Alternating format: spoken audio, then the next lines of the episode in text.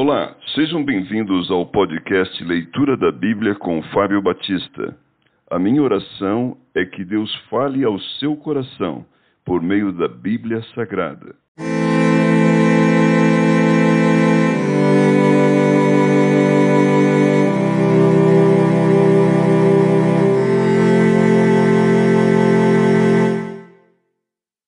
Jó capítulo 7 Jó contende com Deus. Não é penosa a vida do homem sobre a terra? Não são os seus dias como os de um jornaleiro?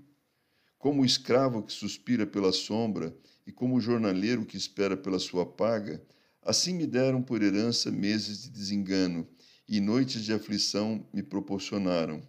Ao deitar-me, digo: quando me levantarei? Mas cumprida é a noite, e farto-me de me revolver na cama até a alva. A minha carne está vestida de vermes e de crostas terrosas. A minha pele se encrosta e de novo supura.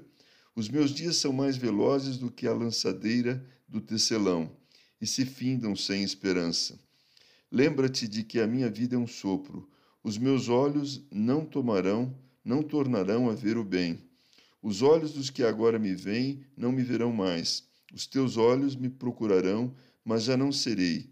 Tal como a nuvem se desfaz e passa, aquele que desce à sepultura jamais tornará a subir. Nunca mais tornará à sua casa, nem o lugar onde habita o conhecerá jamais. Por isso, não reprimirei a boca, falarei na angústia do meu espírito, queixar-me-ei na amargura da minha alma. Acaso sou eu, o mar, ou algum monstro marinho, para que me ponhas guarda? Dizendo eu, consolar-me-á o meu leito e a minha cama aliviará a minha queixa. Então me espantas com sonhos e com visões, me assombras. Pelo que a minha alma escolheria antes ser estrangulada, antes a morte do que esta tortura. Estou farto da minha vida, não quero viver para sempre. Deixa-me, pois, porque os meus dias são um sopro. Que é o homem para que tanto estimes e ponha nele o teu cuidado? E cada manhã o visites e cada momento o ponhas à prova? Até quando não apartarás de mim a tua vista? Até quando não me darás tempo de engolir a minha saliva?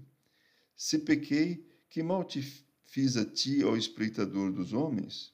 Por que fizeste de mim um alvo para ti, para que a mim mesmo me seja pesado?